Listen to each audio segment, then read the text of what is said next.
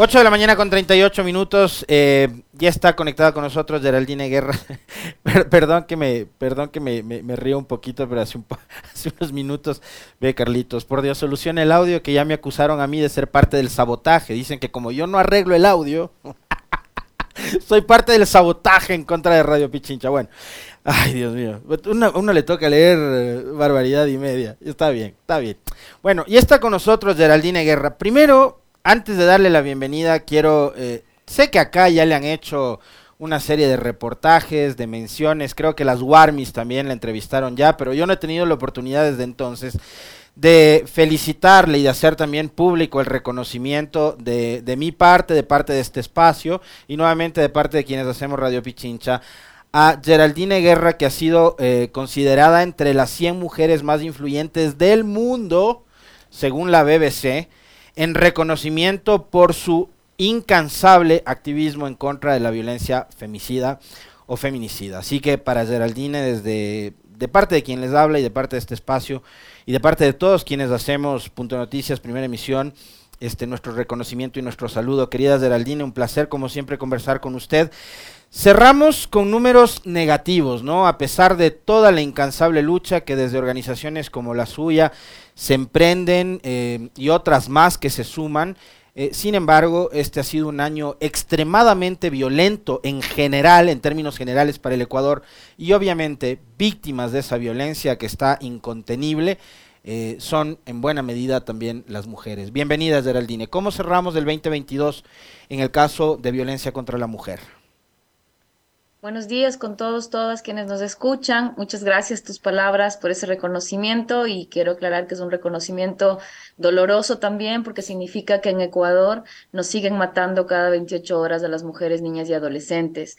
Y así cerramos el año, cerramos el año de manera nefasta y de manera infame al mismo tiempo. Nefasta porque nos arrancan la vida, porque la violencia sigue siendo el pan de cada día entre las familias ecuatorianas y porque e infame porque no tenemos una política pública que se concrete, porque tenemos un presidente que nos está mintiendo y no está cumpliendo lo ofrecido en los diálogos con las organizaciones de mujeres, porque tenemos una nueva una ministra de la mujer que no recibe a las organizaciones, convoca a las organizaciones, a los representantes a estar en Quito para conversar, para ver los presupuestos de casas de acogida y centros de atención externa, y la ministra no aparece y aparecen solo sus asesores, porque tenemos una ministra de la mujer que no se está jugando digamos, el puesto como, como, entidad competente para declarar servicios esenciales a casas de acogida y centros de atención. Así que, Alexis, cerramos este año realmente con la digna rabia, porque es el colmo que después de las cifras que estamos viendo de violencia,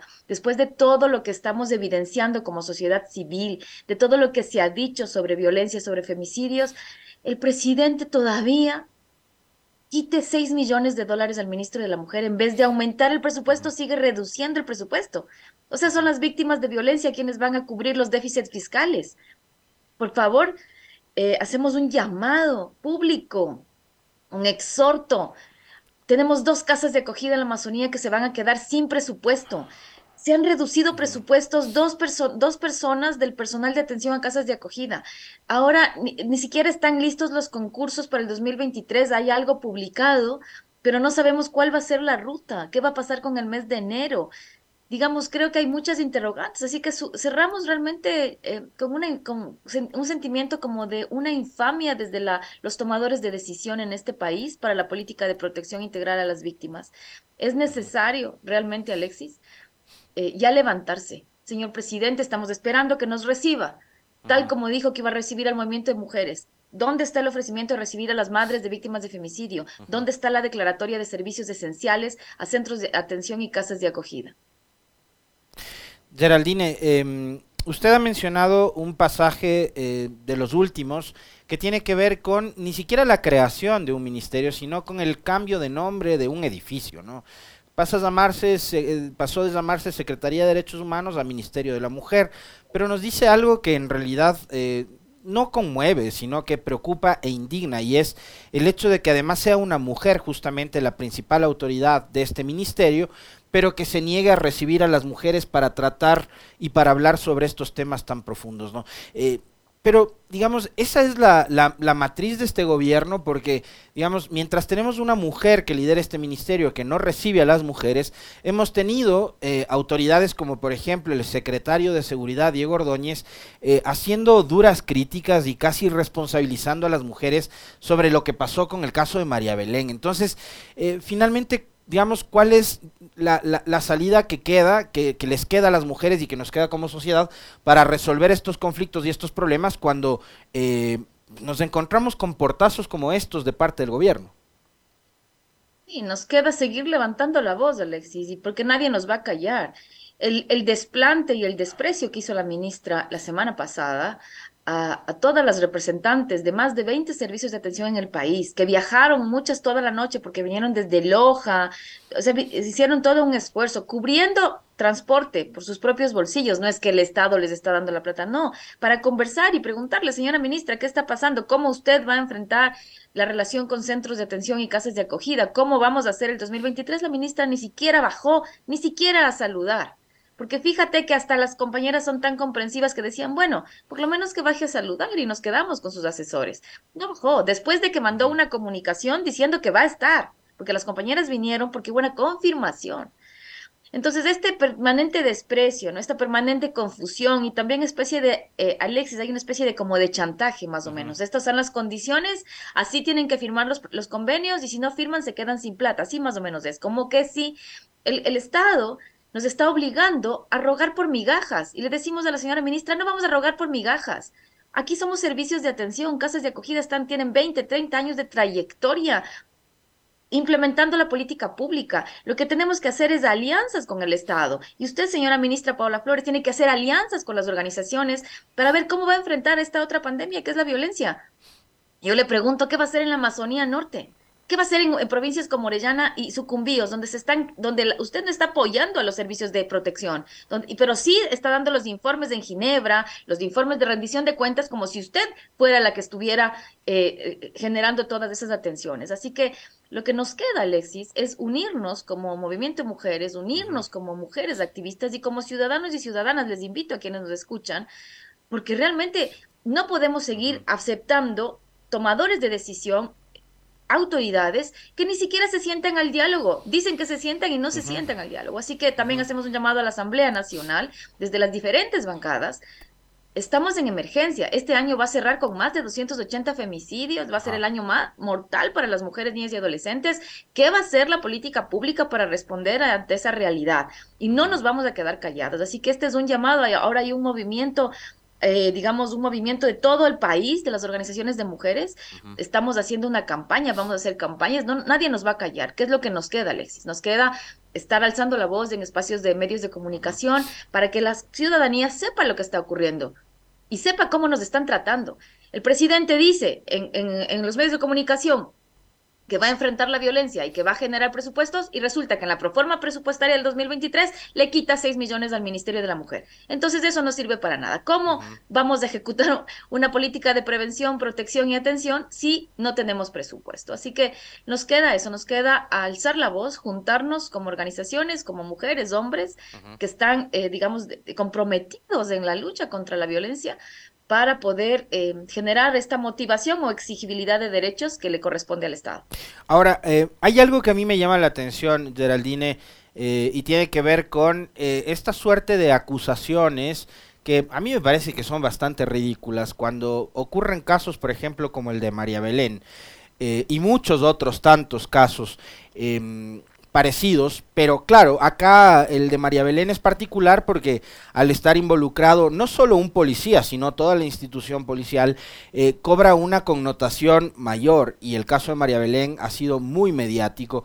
Probablemente no todos los 280 casos adicionales que hemos visto en este país han tenido la cobertura que el caso de María Belén, pero entendemos por qué, todo lo que estaba detrás, ¿no es cierto? Pero y ahí va a lo que decía de entrada. Estas acusaciones ridículas, eh, Geraldine, cuando se dice es que el caso de María Belén lo han politizado. O sea, es que no entendemos que la lucha por los derechos, eh, eh, por la defensa de los derechos de la mujer es una lucha política.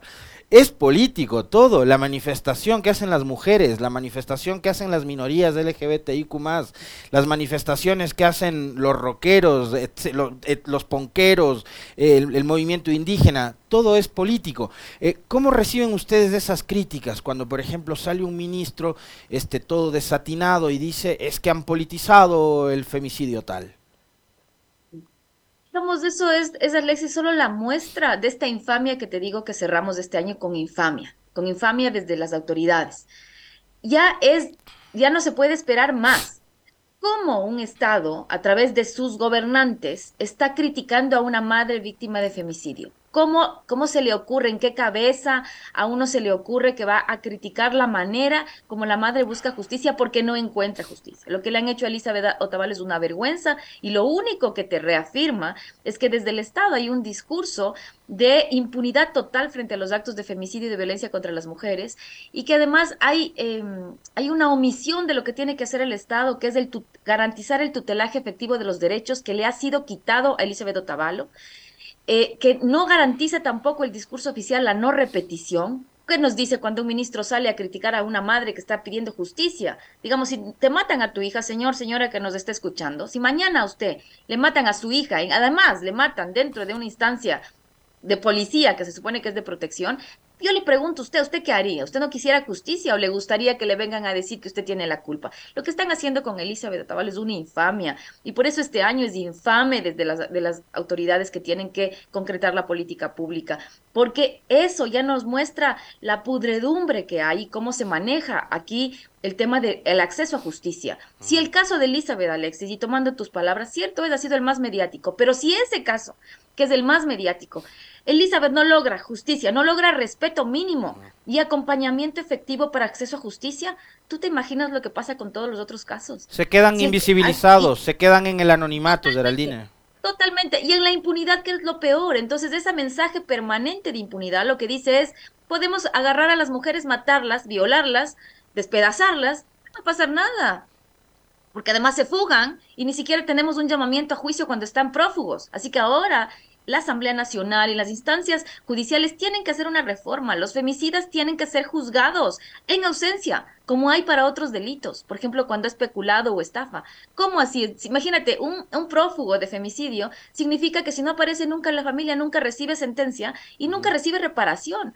Y ojo, ha habido mucho también crítica, ahora se critica la reparación y el pedido de reparación. La reparación no es solo económica, en este país no ha habido reparación, porque las sentencias de reparación solo son una palabra escrita, palabra muerta en un papel que además se tienen que pagar cuando el femicida sale de prisión. Así que las medidas de reparación no se han dado, no se trata solo de dinero, se trata de otras cosas, acompañamiento psicosocial, becas de estudio, salud mental, bonos de vivienda, digamos, acompañamiento para recuperar ese proyecto de vida. Imaginen ustedes cómo estará el hijo de María Belén Bernal. ¿Dónde están las medidas de reparación que aseguren que está siendo acompañado? ¿Dónde está ese tutelaje de derechos? No hay, no existe. Y no existe desde las instancias que tiene que existir, desde los voceros de la, del gobierno nacional, desde los ministros, desde el señor presidente. Señor presidente, usted le debe a Elizabeth Otavalo y a las madres de víctimas de femicidio una reunión. Reúnase para que escuche de las propias palabras cómo es. Y si no, y si no le parece importante, imagine que el día de mañana es su hija, su propia hija, señor presidente, señores ministros, señores ministras, a quienes han matado dentro de una institución de policía. Y después de eso, entonces conversemos. Eh, lo único que quieren es ocultar lo que ocurre en el país, Alexis, es invisibilizar, es decir, no tiene importancia. las, las, mujeres están locas, las mujeres exageran. No exageramos, señores, señoras. En este país, en 65 de casi en familias, hay violencia. Así que si no le dicen nada a las 280 mujeres, piense que el día de mañana es su hija, su hermana, su nieta, su cuñada. Así que si no empezamos realmente a generar una movilización social nacional para poder eh, mitigar esta otra pandemia, creo que la violencia nos va, nos va a comer y va a estar va a ser el pan de cada día, va a seguir siendo el pan de cada día. Ahora, hay, hay, una, hay un llamado permanente, Geraldine, de parte del gobierno cuando, por ejemplo, se trata del tema de seguridad. Eh, y en general, el gobierno siempre ha dicho, bueno, esto es, eh, necesitamos de la unidad de todos los ecuatorianos y, todos tenemos que estar juntos para ganarle la batalla y la guerra al, al crimen organizado y a la delincuencia, etcétera, etcétera, etcétera. Eh, el caso de la violencia contra la mujer eh, que además es, está súper cercano, ¿no? Porque además uno regresa a ver la tabla que ustedes eh, permanentemente actualizan, publican, y uno no deja de, de, de horrorizarse porque termina dándose cuenta de que la violencia contra la mujer está mucho más cerca de lo que uno cree. La mayor parte de casos de violencia contra la mujer ocurren en el hogar, la mayor parte de casos de feminicidios eh, son provocados por la pareja o expareja, el conviviente, el marido, el novio, el vecino, el amigo, alguien cercano a la mujer. Y esas cosas terminan, terminan este, afectándonos y haciéndonos un daño tremendo, sobre todo a quienes, a quienes por ejemplo, somos padres de niñas o, o tenemos hermanas madres, primas, tías, muchas amigas además, eh, a quienes queremos, apreciamos profundamente. Entonces, eso termina preocupándonos, pero eh, ahí sí debería haber un llamado a la unidad, y en esa unidad debería estar el Estado central, los diferentes organismos eh, locales de gobierno, o sea, los que están incluso más cercanos a la gente, las prefecturas, las alcaldías, etcétera. Eh, ¿Qué es lo que está pasando? ¿Por qué no se articula una política pública entre todos estos niveles de gobierno, Geraldine, para tratar de solucionar un problema que yo, yo, yo suelo decir algo, cada 8 de marzo y cada 25 de noviembre, yo suelo decir, Geraldine, que son temas que no deberíamos estar ya ni siquiera hablando. O sea, que, que, que la muerte contra la mujer, la violencia contra la mujer, son taras que deberíamos haber ya superado como sociedad, pero, pero no, pero tenemos que estar, y no solo en esas fechas, sino todos los días hablando sobre estos temas. Eh, ¿Por qué no se articulan y no se coordinan acciones de manera más integral entre todos estos actores públicos y además asociaciones de la sociedad como las que usted lidera y lidera muchísimas otras mujeres eh, que tienen el mismo enfoque? ¿Por qué no promover justamente la unidad en causas como estas? Digamos, ahí hay dos, dos, te voy a responder en dos partes, ¿no? Primero el tema de esto del pretexto de las emergencias, ¿no es cierto? Como decir este llamado que siempre hacen, estamos en emergencia, ustedes cállense, no hablen de violencia, estamos, tenemos un fin mayor que el que ustedes proponen, ¿no? Y eso es el desprecio permanente que hay desde el discurso oficial a lo que llaman las cuestiones o los problemas de las mujeres. No son los problemas de las mujeres, es un problema de la sociedad. Y señor ministro, el problema de emergencia también es, el problema de femicidios también es una emergencia y una alerta nacional. Digamos, el Estado pierde su capacidad o ha perdido el gobierno su capacidad de administrar integralmente la problemática social, que no solamente es un tipo de emergencia, hay varias emergencias en este momento en este país, Alexis. Tienes la crisis carcelaria, cómo se vincula esa crisis carcelaria, por ejemplo, el aumento de femicidios y el aumento del uso de armas para los femicidios. Digamos, eso, ¿dónde está el análisis del gobierno para eso y para ver cómo responde? No se trata solo de declaratorias de emergencia en provincias, sino que se trata de resolver el problema desde una mirada mirada integral. Y en esa mirada integral se incluye lo que tú mencionas, lo que se llama el sistema de protección integral a víctimas, que está constitucionalmente descrito donde hay un mandato constitucional, ni siquiera es ya, ni siquiera en, en, términos de leyes, sino desde la constitución ya te dice, tiene que haber un sistema de protección integral en donde las instancias gubernamentales coordinen, coordinen para recuperar, digamos, y, reparar lo dañado, lo que daña la violencia, ¿no es cierto? Y las distintas violencias. Eso no funciona en ningún nivel, porque el problema que tenemos es que no hay ningún, eh, no hay un monitoreo de lo que está pasando, tanto de cada institución gubernamental como de manera amplia que debería ser el Ministerio ahora de la Mujer, quien vaya viendo qué está sucediendo, por qué no se coordina. Lo que se hace son mesas, mesas de trabajo interinstitucional, se toman la foto y listo, no hay ningún seguimiento de casos y tampoco hay sanción para los funcionarios o funcionarias que no cumplen. Hay un montón aquí de funcionarios y funcionarias en el Ecuador que no cumplen con su trabajo y están ganando un sueldo, pero que no están haciendo el servicio público como se debe. Y esos funcionarios y funcionarias públicas deberían ser sancionados. Sancionado un fiscal cuando no acusa como debe acusar, cuando no, eh, en casos de femicidio, cuando no eh, digamos, utiliza el protocolo de investigación de muertes violentas, un agente de DINASED, cuando no recaba los indicios, y por eso, por esa falla, omis, por esa omisión, quedan en la impunidad los casos de femicidios, ¿dónde está la sanción hacia, esos agentes, no? Como no hay ese organismo de control, porque la entidad no está funcionando, la entidad competente, que en este caso es el Ministerio de la Mujer, quien tendría que coordinar toda esa esa, digamos, ese, ese, esa coordinación que tiene que haber a nivel local, que además también incluye las tenencias políticas, no existe, no existe, Alexis. Y esa es la indignación, y esa es la frustración permanente, porque está en los mandatos, está escrito. ¿Y dónde están las sanciones para quien no cumple? Ahora estamos pidiendo que haya sanciones. Sanciones cuando no se cumple como debe cumplir el sistema de protección integral. la ley es muy clara en ese sentido. El problema es que nadie cumple. Eh, se, pasan, se pasan de papel en papel, de papelería en papel, pero la violencia no tiene que ver con papel, con hacer un informe. Ya mandé el informe. Tiene que ver con un seguimiento, con un acompañamiento y con una garantía de tutelaje de derechos efectiva para que no haya la repetición del hecho. Y eso es lo que el Estado no está haciendo y por eso hablamos, Alexis, que el Estado está en deuda está en deuda con las mujeres víctimas de violencia, con las niñas víctimas de violencia, no va a poder existir un desarrollo, una buena vida si seguimos con la violencia como estamos. Y el día de mañana, ojalá, señores, señoras que nos escuchan, no sea en su casa donde usted está mirando esta violencia que ahora está escuchando y le parece que tal vez no es así. ojalá el día de mañana no sea en sus casas en donde estén viviendo esa violencia. Y, y para eso, Geraldine, digamos, ni siquiera es que se necesita empezar de cero, ¿no? Porque eh, hay proyectos que han surgido desde el sector privado, desde la sociedad, como los que ustedes lideran, o como el Warmi en Pichincha, que también ha salido desde lo público, que han sido eficientes y que han ayudado a, contener eh, este, estos niveles de violencia. Como el Estado tiene, mira, el gobierno tiene, tiene los elementos, mira, tiene normativa escrita, o sea, ya tiene protocolos, reglamentos internos, tiene además dos encuestas de violencia, donde ya le dice en dónde ¿no es cierto? ¿Dónde en el Ecuador hay que hacer mayor énfasis en, en qué, ¿no es cierto? Está, la encuesta de violencia es una, es una herramienta poderosa para los tomadores de decisión que no la utilizan. Ahí está, plata desperdiciada y no están leyendo para, para ver qué hacen en Pichincha, qué hacen en Morona, qué hacen en Orellana, ¿no? Y luego tienes una serie de buenas experiencias como los Guarmi Pichincha que te acercan los servicios, ¿no es cierto?, a las víctimas de violencia. Y cómo no aprender de eso. ¿Cómo no repetir? ¿Cómo a, la señora ministra Paula Flores?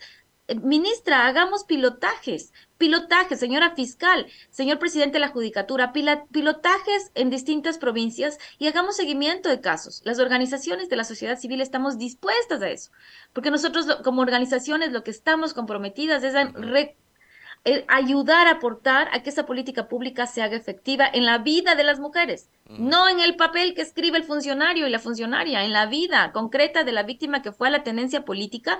¿Qué pasó? Señores ministros, señor presidente, hagamos pilotajes de casos de femicidio, de casos de violencia por provincias, para desmadejar todo este embrollo de nudos que tenemos que no permite avanzar y que no permite erradicar la violencia.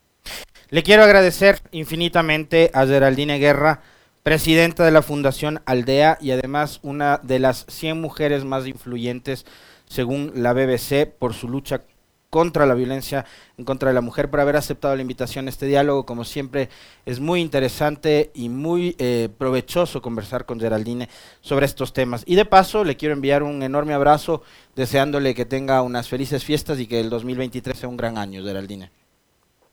Muchas gracias Alexis, a todos los que nos escuchan y no se olviden que ni una menos porque vivas nos queremos. Muy bien. Yo les dejo, nos volvemos a ver nuevamente mañana, 7 en punto, con el profe, a las 6 con el Carlitos Minango desde las 5 horas. Ojalá podamos superar este autosabotaje que nos hemos hecho. Me culparon a mí del sabotaje. Bueno, nos vemos, un abrazo. Chau, chau.